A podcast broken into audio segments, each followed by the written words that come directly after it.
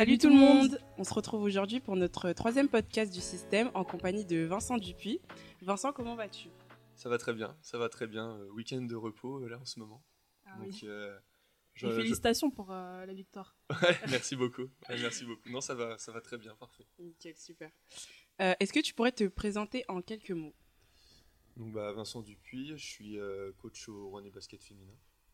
ça fait six ans que je suis au club. Je suis passé par les catégories euh, jeunes, U15, U18, maintenant aussi sur euh, la NF1. Euh, je coach depuis 10 ans. J'ai commencé de coacher à Montluçon, là où je suis né. Et voilà, je suis passé également par le basket club de Riorges. J'ai coaché en fait 4 ans au stade Montluçonnet. Et j'ai coaché un an à Riorges avant d'arriver au RBF. Alors Vincent, comme tu as dit, tu as joué pendant une dizaine d'années à Montluçon au niveau régional. Euh, nous sommes euh, curieux de savoir quel euh, type de, joueur tu étais sur le terrain. J'étais pas un joueur très talentueux, j'étais plutôt un joueur, on va dire, besogneux. Mhm. je mettais beaucoup de dureté en défense, j'étais présent au rebond. on va dire que je mettais des points avec mes lancers francs. Joueur de l'ombre. ouais, un peu joueur de l'ombre, c'est vrai, vrai. Après, j'étais beaucoup dans l'esprit d'équipe, la dynamique de groupe et tout ça. Euh, j'étais très attaché euh, à, mon équipe quand je jouais. Enfin, je le suis toujours maintenant, mais quand j'étais joueur, c'était vraiment ce qui ressortait. Et voilà, de, de, tout donner sur le terrain. Quoi. Euh, tu jouais en quel poste? Je joue poste 4. Poste 4. J'étais trop petit pour jouer 5 et pas assez rapide pour jouer 3. Ok. Alors voilà. Juste au milieu. voilà, exactement. Mais pourquoi avoir choisi ce sport? Eh ben, en fait, il euh, y, a, un peu un aspect euh, familial là-dedans. C'est-à-dire que euh, j'ai ma tante qui a joué au basket, qui a joué en professionnel. Et puis après, j'ai cinq cousines mhm. qui, sont ou qui ont été dans le basket en tout cas. mon frère aussi a joué au basket, je l'ai même coaché pendant, pendant une année. Donc, ouais, y il y avait tout ça. Quand j'étais gamin, j'allais voir jouer mes cousines, mhm. ça m'a donné envie. Et voilà, j'ai. basket.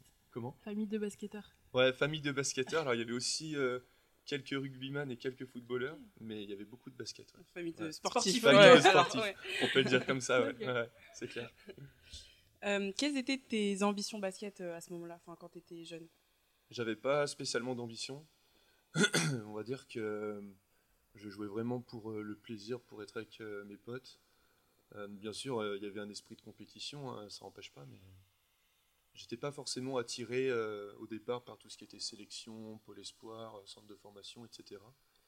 Et puis euh, j'étais pas un mauvais joueur, mais j'étais pas non plus, je faisais pas partie de la catégorie de joueurs qui avait un potentiel au point de figurer sur les meilleurs niveaux en catégorie jeune. Et, ça t'allait, ça t'allait très bien, toi Ouais, ça m'allait très bien. Ça m'allait très bien. Je prenais plaisir comme ça. J'étais conscient aussi de, qui j'étais, mm. donc je, je nourrissais pas d'ambition au-delà de ça en fait. Je pense à partir du moment où on sait euh, où est-ce qu'on veut aller, euh, Exactement. Ouais, ça, ça, peut très bien fonctionner euh, aussi. Hein. Peut-être qu'à cet âge-là, je savais pas tout à fait où je voulais aller, mais je savais où je voulais pas aller en tout cas. Ouais. Donc du coup, déjà beaucoup, ouais. du coup, je me projetais pas sur des choses soit trop ambitieuses, soit que j'aurais jamais pu atteindre. C'était une passion pour toi le basket? Ouais, c'était une passion. Ouais. J'ai joué pendant, ouais, pendant 15 ans. Ah ouais. j'ai joué pendant 15 ans. J'ai commencé, j'avais j'avais 5 ans et puis j'ai arrêté de jouer, j'avais 20 ans. Et en fait, bah, j'ai arrêté de jouer quand j'ai commencé de, de, coacher. Quoi. justement, on y vient. Euh, un peu plus tard, tu as fait le choix d'arrêter le basket. Euh, pourquoi, euh, pourquoi avoir suivi la, la voie du, du, coaching? De base, je voulais pas du tout entendre parler du coaching. Ah bon? Ouais, c'est vrai. vrai. quand j'étais plus jeune, je passais des formations d'arbitre parce que bah, c'était l'occasion de se faire de l'argent de poche, de mhm. me payer mon permis et tout ça. Et en fait, euh, quand on passait ces formations d'arbitre, il fallait en même temps passer euh, les premières formations d'entraîneur pour avoir quand même des connaissances euh, techniques. Et moi, au début, ça m'intéressait pas du tout. J'y allais un peu hors culon. C'était vraiment pas mon truc. Je disais même que j'entraînerais jamais. Et puis un jour, dans mon club, il y avait l'équipe féminine 2 mhm. en senior, mhm. qui était, qui jouait son dernier match de la saison et qui avait pas de coach. Et de fil en aiguille, on m'a demandé d'y aller. Au début, j'étais pas trop chaud, puis on a, on a su me convaincre. Et en fait, ça a été un super moment. C'était le dernier match de l'année face à une équipe de haut tableau. Euh, on, on, était parti à 6, je crois. Et le match, on l'avait fini à 3 contre 5 après deux prolongations. Ah en fait, un scénario dingue. Mm. Et ça a été le, coup de foudre. C'était le coup de foudre parce que j'ai coaché ce match-là, c'était la première fois de ma vie. Et je suis ressorti avec une adrénaline de dingue. Et c'était génial. On avait pu aussi voir que tu avais coaché à la NF3 de Montluçonnet quand le coach est parti. Ouais, c'est ça. le coach avait laissé sa place au bout de 4 ou 5 matchs, je sais plus. C'était un peu compliqué parce que bah, c'est toujours des niveaux particuliers. La N3, on n'est ni dans le professionnel, on est complètement dans l'amateur et en même temps c'est des longs déplacements, ça nécessite euh, de l'implication et de l'investissement. Moi j'étais très jeune aussi à ce moment-là, j'avais, je venais d'avoir 20 ans. Peut-être ouais, peut 20, 20, ans. 20 ans, 21 ans peut-être, ouais. Donc j'étais pas spécialement prêt. Et d'ailleurs le diplôme euh, requis pour coacher en NF3, je l'avais pas encore, j'étais en train de le terminer. Donc euh, ouais, c'était un peu un peu inattendu, mais c'était aussi une opportunité de, se mettre en difficulté, de, de toucher à autre chose. Et c'était une bonne expérience finalement, même si ça a été difficile. Mais euh, il y avait plein de choses à en garder pour, pour la suite. Et ça a été très bien. Bah, c'est intéressant. On voudrait aussi savoir euh, euh, quelle formation tu as pu suivre justement pour devenir coach? Ou quel diplôme tu as pu avoir aussi pour devenir coach? En fait, il y a, y a, deux catégories de diplômes. Il y a déjà les diplômes fédéraux qui dépendent de la fédération. Et ces diplômes-là, ils permettent de coacher. Donc euh, bah, au début, tu passes. Moi, j'ai passé à l'époque euh, l'initiateur. Après, je suis rentré en CQP, donc CQP1, CQP2, CQP3.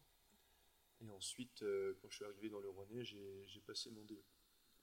Donc le DE, c'est un diplôme ministériel qui permet de travailler dans une structure à plein temps. Et en même temps que je passais mon DE GEPS, mhm. je passais aussi mon DEFB. Et le DEFB, c'est le diplôme fédéral de la Fédé qui lui permet de coacher. Donc avec ce diplôme-là, je peux coacher jusqu'en Ligue féminine 2 et euh, je peux coacher euh, en U18 comme je le fais euh, depuis, depuis 3 ans. en 2014, tu étais coach principal d'une équipe, de, une équipe féminine du stade Montluçonnet. Est-ce que pour toi, c'est un choix personnel de coacher une équipe féminine ou simplement une opportunité que tu as pu avoir? C'était pas un choix personnel, c'est l'opportunité qui a fait que ça s'est présenté comme ça. Et ça s'est très bien passé. J'ai souvent eu un bon feeling avec les joueuses que j'encadrais. Euh, il y a toujours eu euh, comment dire, une, bonne, euh, une bonne compréhension. Des fois, quand on est jeune et qu'on coach des seniors, ça peut être compliqué dans la communication. Et là, c'était pas le cas. Donc ça s'est bien passé dès le départ. Qui plus est à un niveau au début départemental, puis ensuite régional et ensuite national, où j'ai eu le temps quand même de prendre mes marques et de faire en sorte que tout se passe bien. Et puis dans le même temps, j'avais quand même des jeunes. Mm. Euh, les deux dernières années, quand j'étais à Montluçon, j'avais eu euh, les U17 une année, garçons, qui étaient au plus haut niveau départemental. Et l'année d'après, les U20 garçons, qui étaient au plus haut niveau régional. Euh, c'était intéressant de faire les deux. Mm. Je faisais les deux dans le sens où je faisais des seniors et des jeunes, mm-hmm. mais aussi dans le sens où je faisais des filles, en l'occurrence des femmes, et des garçons. Et c'est quoi la différence que tu as pu euh, noter entre euh, coacher une équipe euh, féminine et coacher une équipe masculine? J'étais sûr que cette question elle viendrait. disons que déjà j'ai pas de préférence. Mhm. J'ai pas de préférence, c'est vraiment très différent. avec les filles, il y a, y a, une grosse part de cohésion, mhm. d'importance qu'il faut attacher aux individus, je dirais. Mhm. et avec les garçons, on est plus dans le projet individuel. Les garçons sont beaucoup basés aussi sur euh, les qualités physiques, euh, leurs stats et tout ça. Et ils sont, ils sont un peu dans le mimétisme de ce qu'ils voient à la télé. Mm. Et les, garçons, quand ils ont 6, 7, 8, 10 ans, euh, bah, ils regardent la NBA et puis ils ont envie de faire pareil. Mm. Chez les filles, c'est un peu différent. Et il y a un esprit collectif qui ressort davantage. Pour moi, il y, a du, bon et du moins bon dans les deux. Après, ce qui est important dans les deux, c'est, je dirais, c'est le management ce soit des jeunes, des seniors, des filles, des garçons. Le, management, ça fait beaucoup de choses et le cadre de travail qu'on impose, ça fait beaucoup de choses. En 2017, tu entres dans le club euh, du Rouennais Basket Féminin. Tu deviens donc entraîneur d'équipe U15 et, U18 de France. Euh, on rappelle le, club euh, du RBF, c'est donc un club 100% féminin. Tu es également l'entraîneur et l'assistant coach de la Nationale 1. Mmh. Comment tu es, tu es parvenu à ces postes? Bah, En fait, j'ai fait une saison au Basket Club de Riorges en 2016-2017. Euh, pendant cette saison-là, j'ai passé mon DE justement. Et euh, bon, les choses se sont bien passées et du coup, il y a une opportunité qui s'est présentée à moi sur le RBF. La première année, j'étais pas tout de suite sur les U15 France. J'ai d'abord fait une saison où j'ai coaché les U17 régions et les U20 régions. Et j'étais déjà un peu assistant sur les U18, un peu assistant sur la NF1. C'est une année où j'ai touché un peu à tout avant de me stabiliser vraiment dans le club en tant que salarié et d'avoir des équipes vraiment euh, bien définies sur des niveaux euh, plus importants. Donc après, euh, bah pareil, sur la première année au RBF, ça s'est plutôt bien passé. En U17 Aura, on a été finaliste de notre championnat. En U20 Aura, on a été champion. Et derrière, il y a eu une génération qu'il fallait construire sur la génération 2005 notamment, mmh. en U15. Donc j'ai pris les U15 avec les générations 2004-2005 sur la saison 2018, en 2017-2018. Et euh, donc j'ai fait deux ans sur les U15. Ensuite j'ai fait trois ans sur euh, les U18. Là en ce moment c'est ma troisième année sur les U18. entre temps il y a eu le Covid euh, et mm. tout ça, ça, tout le monde le sait. Donc il y a eu quelques coupures quand même. Et effectivement pendant tout ce temps j'ai aussi été assistant sur la NF1 qui était coaché par, par Olivier Hirsch. Et justement, bah, cette, tu parlais de cette période du Covid. Ça n'a pas été euh, un peu un moment de remise en question pour toi par rapport à, tes projets, euh, notamment dans le coaching? Non, ça n'a pas remis en question mes projets dans le coaching, mais par contre, euh, autant au début du Covid, j'étais très frustré de ne plus pouvoir faire mon métier. À la fin du Covid, c'était l'inverse. J'avais passé tellement de temps loin de ça que j'ai presque eu du mal à y revenir. J'en avais envie quand même, mais j'ai eu du mal à me remettre en route. Et par contre, au bout de deux jours d'entraînement. C'était reparti, mais euh, ouais, c'était particulier comme période, alors pour tout le monde, mais personnellement, c'était un peu difficile d'y revenir. Parce que tu n'avais pas gardé un, un, certain lien avec, euh, avec les joueurs Si, j'avais gardé un lien, mais en fait, euh, la vision que j'ai de mon métier, c'est vraiment on s'entraîne dur, on s'entraîne beaucoup, souvent, on joue, il y, y, a de la compétition, il y a de l'enjeu. Et en fait, ce qui fait que j'ai eu beaucoup de mal à, à revenir euh, à la pratique, c'est qu'au début, il bah, fallait entraîner euh, une fois par semaine ou dehors, ou par effectif réduit, par deux ou par trois. on, peut travailler dans ces conditions-là, mais c'est pas comme ça que je voyais la chose. Et j'étais, j'étais très frustré de, travailler dans ces conditions-là. Et ouais, la, la, période pendant laquelle il a fallu euh, entraîner en effectif réduit avec toutes les contraintes sanitaires et tout ça, ça a été, ça a été, ça a été compliqué. Ouais ça a été, je pense, euh, niveau, que ce soit basketball parlant ou au niveau du coaching, ça a été un moment de remise en question pour beaucoup de, personnes. Hein, c'est totalement normal, je pense. Il y, a eu une remise en question, alors pas au niveau de mon envie de coacher, de mes projets, comme tu disais, mais il y a eu une remise en question quand même dans le sens où c'est une période qui a permis de, de faire le point sur la situation, de se dire, bon, bah aujourd'hui j'en suis là, t'en profites pour travailler euh, certaines choses. Je sais que pendant le Covid, j'ai pris quelques cours d'anglais. Euh, j'ai regardé euh, quelques conférences de coach euh, sur des colloques et tout ça pour apprendre deux trois trucs. Mm. Donc la période elle a été mise à profit et puis bah faut pas se le cacher, hein, c'est une période aussi sur laquelle chacun je pense, moi en tout cas c'était mon cas, j'ai pu profiter un peu de, de, prendre du temps libre, de ma mm. famille et tout ça.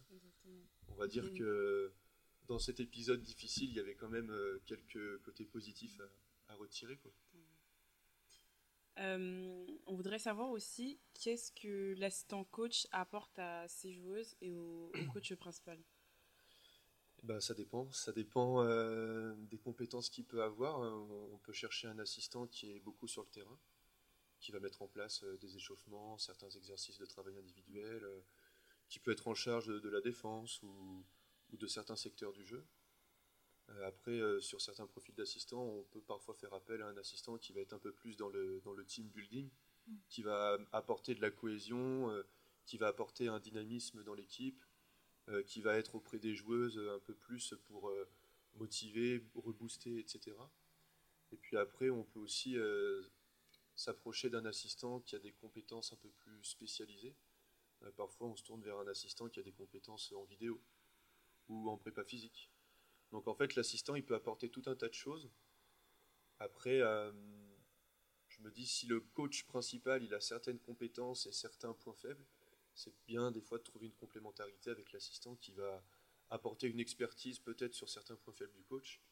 Et je pense que c'est le meilleur moyen pour avoir un, bon match-up, on va dire. Et toi, toi c'était quoi tes, euh, tes, points forts justement Ce que tu pouvais apporter euh, au coach principal? Moi, j'essayais d'apporter mon dynamisme auprès de l'équipe. Euh, je suis pas forcément là-dedans quand je suis coach principal, mais quand j'étais assistant, j'essayais d'apporter ce, dynamisme-là. Après, je mettais beaucoup de situations en place en début d'entraînement sur, sur des, échauffements, etc. Et puis, en fonction des saisons et de l'organisation de travail qu'on choisissait, je faisais pas mal de vidéos. Donc, prépa physique, j'y touchais pas parce que j'ai quelques notions, mais je suis pas formé pour ça. Et chacun son métier. Mais euh, ouais, j'ai pas mal touché à la vidéo. Bah ça, on était beau quoi, tu vois. D'ailleurs, euh, ouais, j'ai, j'ai, suivi, j'ai suivi quelques formations euh, là-dessus sur la vidéo qui m'ont permis de, de, maîtriser un peu plus les outils, de, d'avoir un regard plus avisé sur où porter mon analyse sur du basket de, de haut niveau. Et en fait, euh, bah, déjà, c'est enrichissant parce qu'on apprend des choses. Parce que quand on fait ces formations-là, bah, on, côtoie, euh, on côtoie des formateurs et puis des gens comme nous dans les promos qui, sont, euh, qui ont leur expérience et qui font partager ce qu'ils savent. Donc c'était c'était intéressant. Et puis ça permet de gagner du temps parce que le, le, plus gros problème de la vidéo, même quand on aime ça, c'est que ça prend beaucoup de temps. Mm. Et bah, au début, pour traiter un match, il faut 3 heures. Et puis petit à petit, quand on avance, qu'on apprend à mieux maîtriser les outils, qu'on apprend aussi à faire le tri, parce qu'au début, on a tendance à tout regarder, mm. à tout séquencer. Mm. Petit à petit, on apprend à synthétiser à se porter un peu plus vers l'essentiel et on divise le temps de traitement d'un match quasiment par deux. Donc, euh, c'est intéressant. Euh, durant six ans, tu as accompagné euh, l'équipe 1 en tant qu'assistant. Tu as le samedi 11 mars abordé ton premier match en tant que coach principal. Mm face à Lasvel Villeurbanne. Comment t'es-tu préparé en tant que coach à cette rencontre? Alors ce premier match donc, contre les Espoirs de Lasvel, exactement, ouais. Euh, bah, ça s'est bien passé. Mm. Ça s'est bien passé. déjà parce que les joueuses qui constituent l'équipe ce jour-là ont mis en œuvre ce qu'il y avait à mettre pour, mm. pour que ça se passe bien. Après, j'étais pas inquiet sur la prise en main du groupe parce que j'avais déjà de bonnes relations de travail avec chaque joueuse. Euh, pour certaines, je les connais depuis plusieurs années, parce que comme moi, bah, il y a des joueuses qui sont pas là que depuis cette année. Mhm. Donc du coup, euh, non, ça s'est bien passé. Euh, même j'étais assez étonné que ça se passe sans trop de stress et tout ça. Mhm. ça s'est fait assez sereinement, on va dire.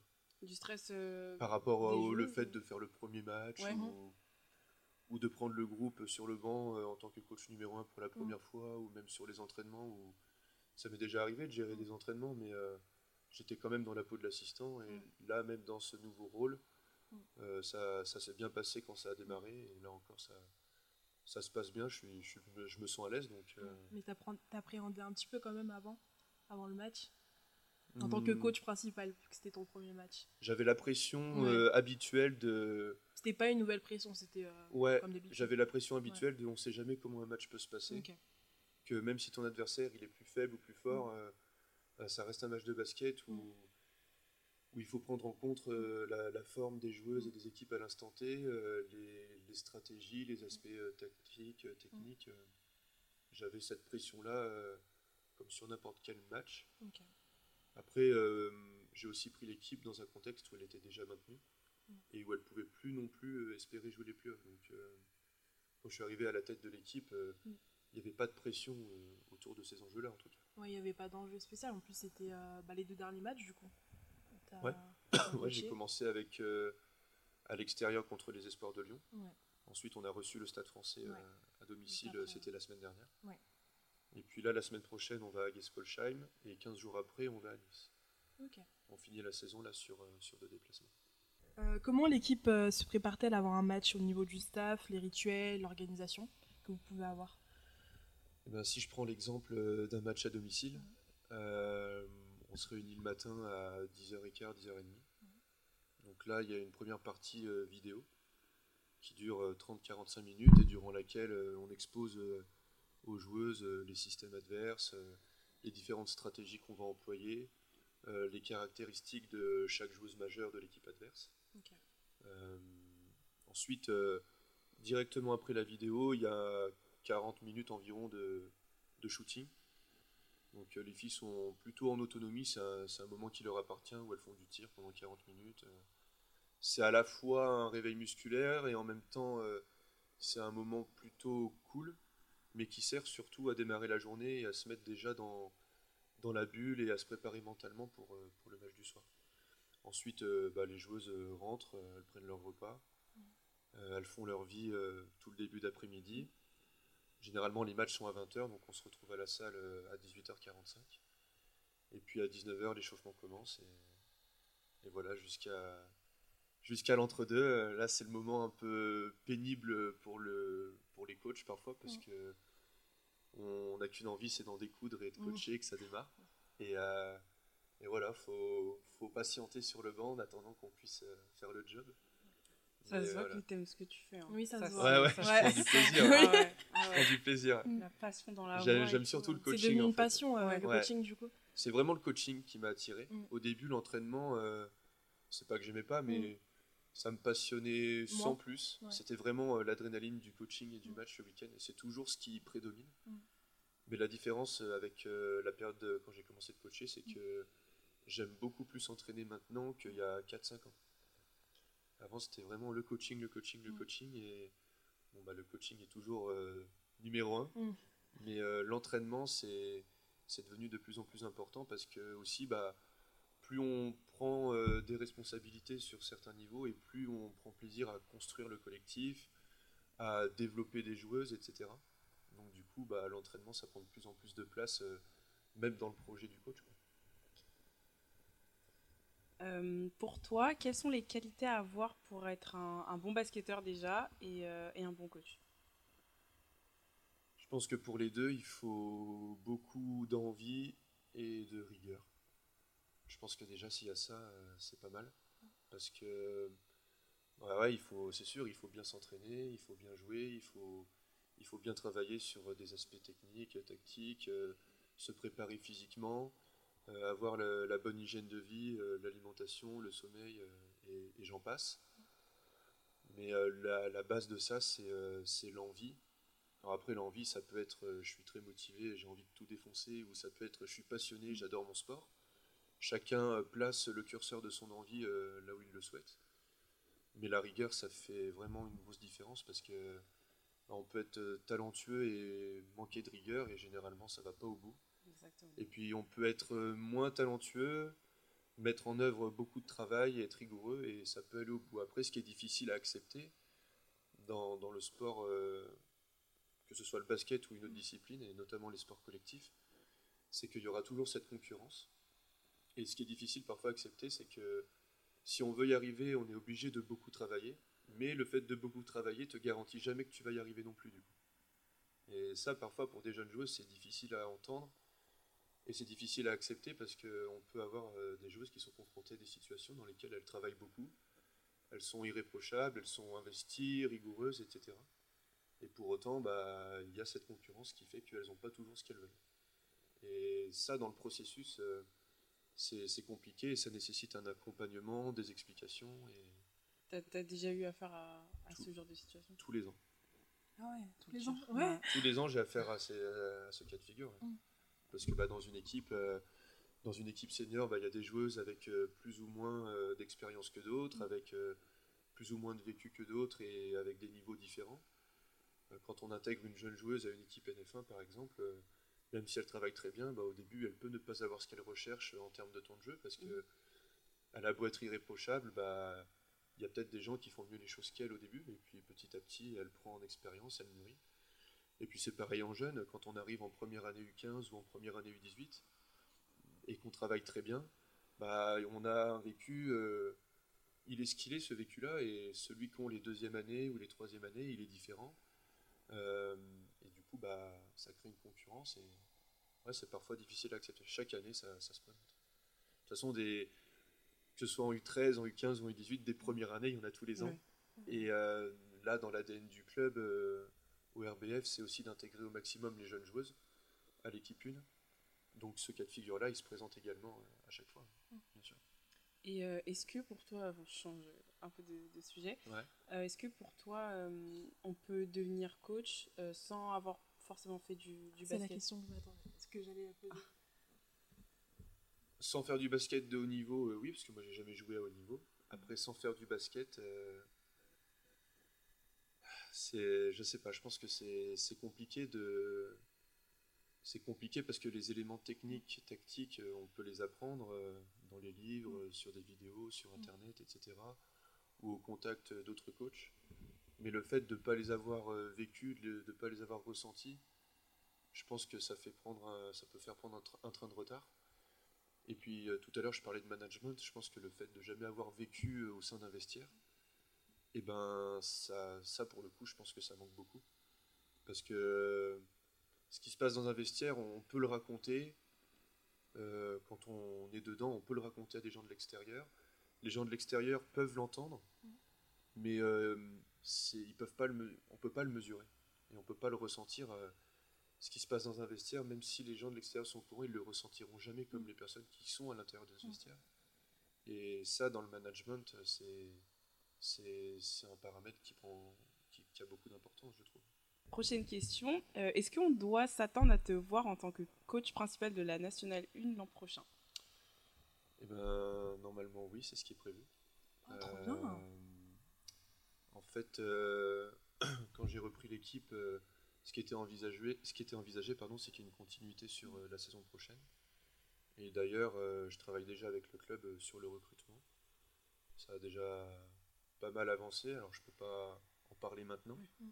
C'est trop tôt et comme il n'y a rien d'officiel qui a été communiqué par le club, je peux pas, je peux pas aller plus loin, mais oui, c'est prévu et on travaille déjà pour préparer la saison prochaine à l'heure qu'il est.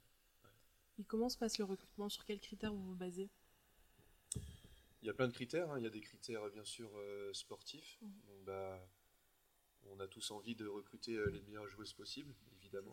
Après, euh, empiler des bonnes joueuses qui ont toutes les mêmes qualités ou les mêmes défauts, ça peut être un problème. Donc euh, moi, ma vision, c'est c'est d'essayer de construire une équipe avec des gens qui ont des compétences euh, complémentaires.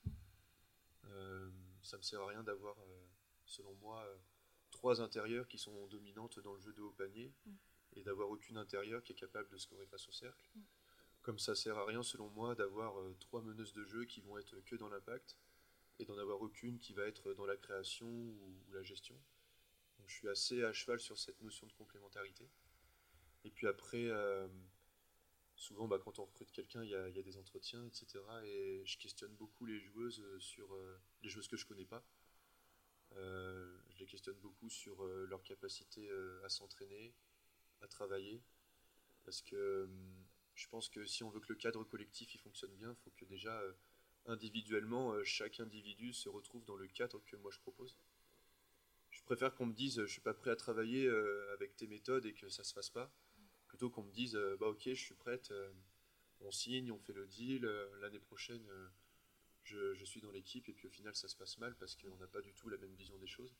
D'autant qu'après ça peut, ça peut avoir un impact sur le groupe. Donc j'ai tendance à apporter mon intention là-dessus.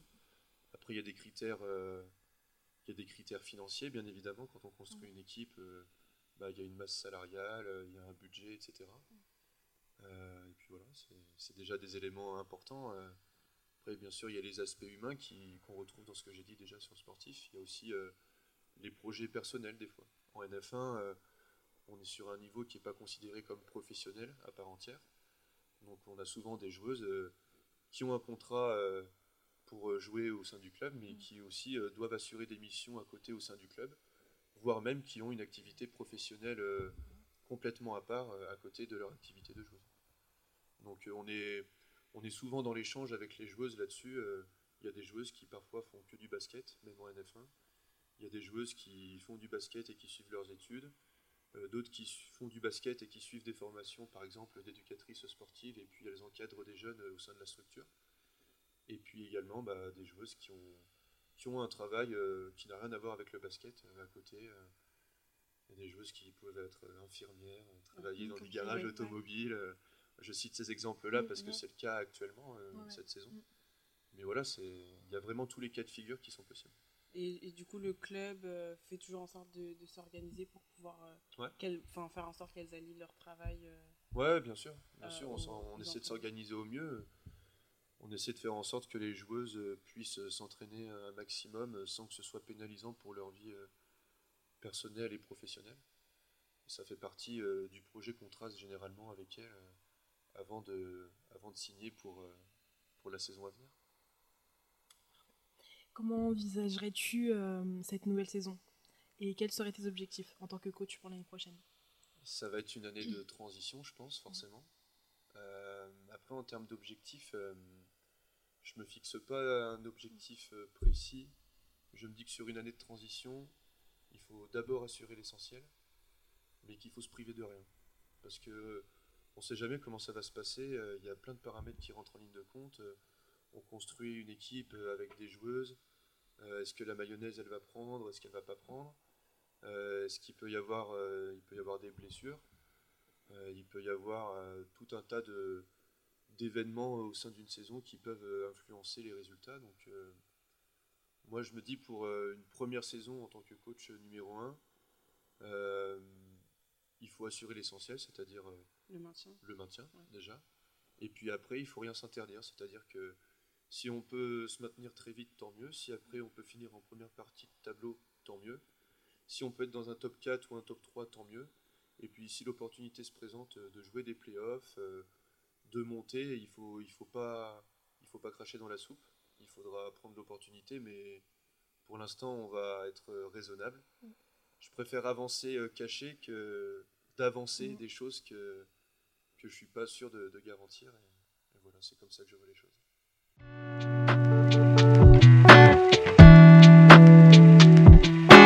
Alors, euh, le basket féminin est très peu euh, représenté, même si on peut voir quelques améliorations au niveau des médias.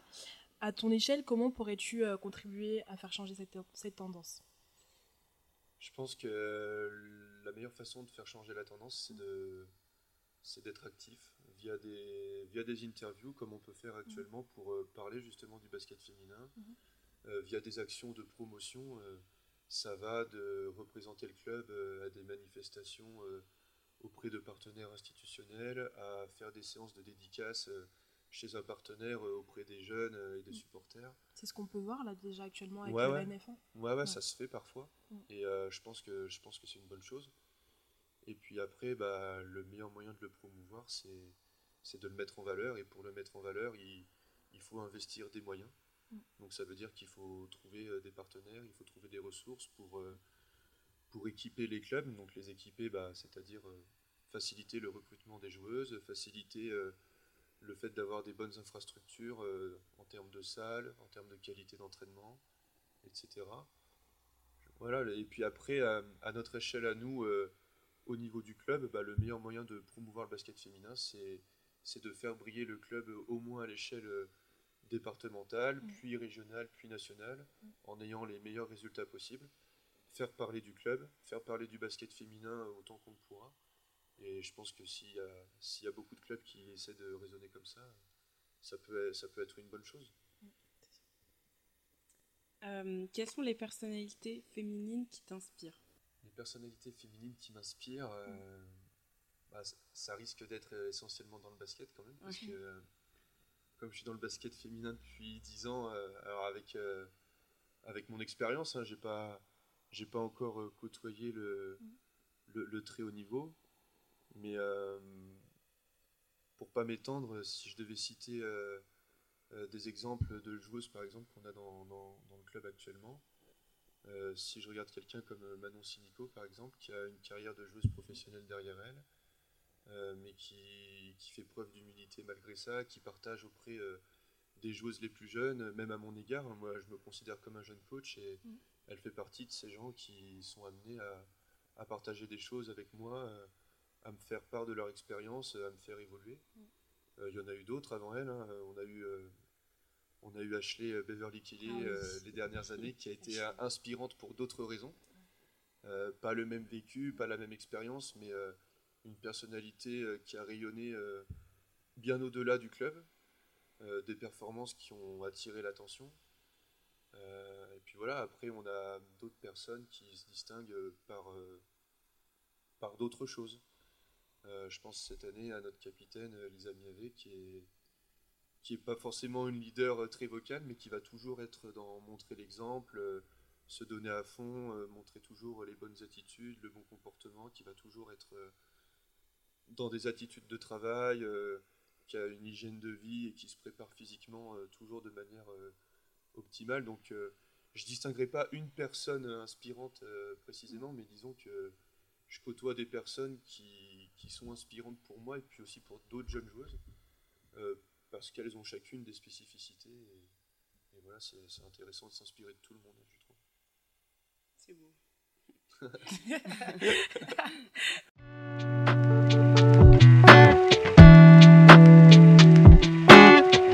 Et euh, du coup, pour la dernière partie, euh, quel conseil pourrais-tu donner à une personne qui souhaiterait devenir coach? Bah, C'est d'être passionné parce qu'il ne faut pas compter ses heures. C'est beaucoup de travail. Ça prend beaucoup de place parfois aussi sur, euh, sur la vie perso, sur la vie familiale, etc. Et voilà, faut, ouais, faut, être prêt à, faut être prêt à beaucoup bosser. faut être prêt à. Comment dire J'allais dire à, gérer des situations difficiles, euh, je dirais surtout à, savoir communiquer parce que on est amené euh, sans arrêt à faire des choix qui vont convenir à, certaines personnes euh, et pas à d'autres. Et ouais, faut, faut, être prêt à tout ça. Il y a certainement plein d'autres choses auxquelles je pense pas maintenant, mais il faut, faut, au moins être prêt à ça. c'est sûr. Quels sont tes objectifs à court et moyen terme? C'est euh, à court terme, c'est d'avoir les meilleurs résultats possibles euh, sur la fin de saison, mm. avec la NF1 bien sûr, mais aussi avec les U18, puisque je suis toujours coach des U18. Mm. Et euh, on a envie de, bien figurer sur le championnat U18 Elite. Mm.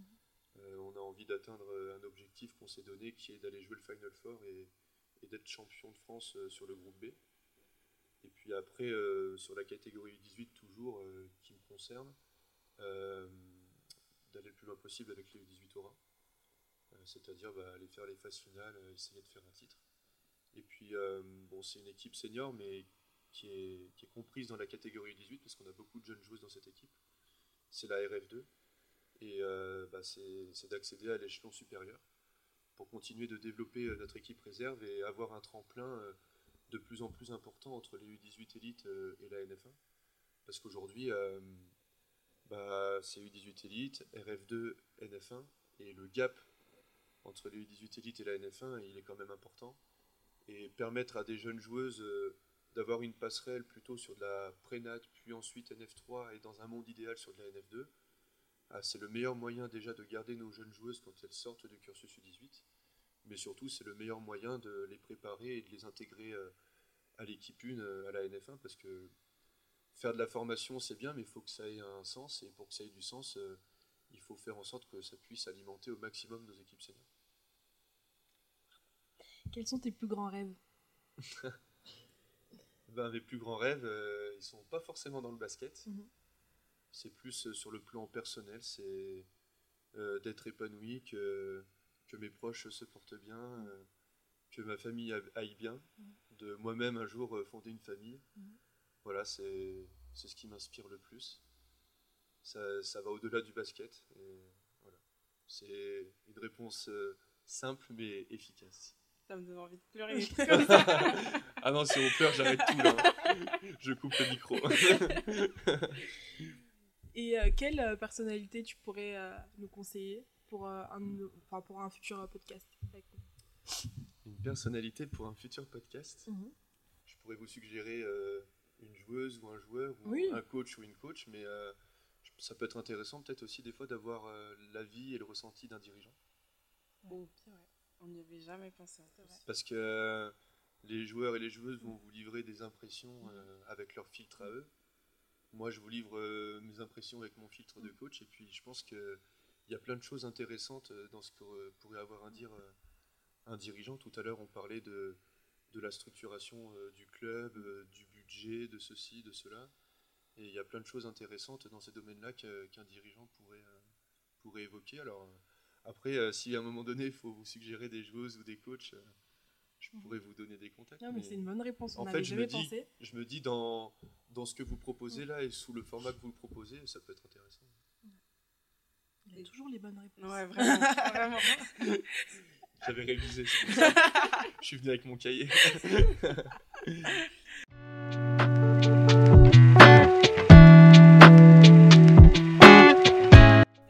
quand même le jeu. Ah oui Le fameux Qu'est-ce jeu que c'est que ce jeu Je suis pas très surprise, moi. Mais Tu bon, faut voir. Ouais, ouais. Alors, euh, le jeu, il s'appelle le 15-30. C'est du coup euh, Naomi et moi qui l'avons euh, créé. Déjà, j'entends 15-30, je vais pas bien. parce que pour moi, le 15-30, c'est du cardio. non, ne t'inquiète Et pas. là, je suis c'est- pas prêt du tout. C'est un jeu Non. de un peu de vitesse, euh, voilà, Ok. mais pas de course, ne t'inquiète pas. Alors euh, le 15-30, c'est euh, en fait, tu auras du coup 30 secondes pour nous donner 15 joueuses de basket féminin. Et française aussi. Et françaises. Et française Ouais. Euh, Ça peut être euh, n'importe quel niveau, n'importe quelle N'importe quel niveau. catégorie. Ouais. Tant qu'elles sont, tant qu'elles sont françaises et qu'elles jouent au basket. Alors Vincent, est-ce que tu es prêt? Tu relèves le défi Je vais essayer entre les joueuses que je côtoie ici et les joueuses que tout le monde connaît. euh, Je vais peut-être réussir à faire un, un bon mix euh, en, en 30 secondes. Allez, 3, 2, Deux, 1, un. c'est parti. Emma Piotin, Dounia Bourani, Marie Boira, Lisa Herblot, Alizé Girardet, Lisa Miavé, Manon Sinico, Camille Irigoyen, Romane Ouais. Rebel, Céline Dumerc, Elena Siak, Alexia Chartereau, Gabi Williams, elle est pas française, Marine Johannes, Marine Fautou, Céline Dumerc, je l'ai déjà dit, Tu l'as déjà dit. euh, Edwige Lawson. Waouh 21 secondes. Il a Trop battu chaud, Deuxième personne à réussir. trop chaud. Vraiment. Non, mais vraiment, bah en fait, il a dit pratiquement toute l'équipe NF1. Et Non, déjà, euh, dé- déjà, déjà, ça aide. hein, parce oui, que- oui, Bah oui, oui, c'est sûr. Ouais, ouais. Et encore, et encore euh, j'en ai, il y en a que j'ai pas dites parce que j'allais tellement vite que Mm. j'avais peur d'en répéter ou d'en oublier. Non, bah en plus, t'as dit euh, Gabi Williams, en soi, elle est naturalisée, hein, donc ça Ouais. comptait. hein. C'est vrai, c'est vrai. Donc euh, du coup, j'en ai dit 16. Voilà, Ouais, c'est ça. ça. Là, il a battu tous les records. Non, Il vous a avez même un challenge pour le prochain podcast, c'est de, di- c'est de dire le nom de 16 joueuses en voulant en dire seulement 15. Voilà. Ça, ça va être incroyable. Non, mais en tout cas, euh, bah, merci beaucoup pour cette Merci interview. J'aime beaucoup ton humilité et euh, merci en tout cas pour toutes les réponses et même le fait d'avoir euh, accepté euh, notre rendez-vous. Avec plaisir. Merci à vous. C'est toujours euh, sympathique de passer un moment comme ça. Et puis voilà, si ça peut faire parler euh, du club, euh, du basket féminin, euh, Ouais. comme on l'a dit tout à l'heure, Mm. voilà, tout le monde y trouve son compte. Merci beaucoup, Vincent. Merci. C'était le système.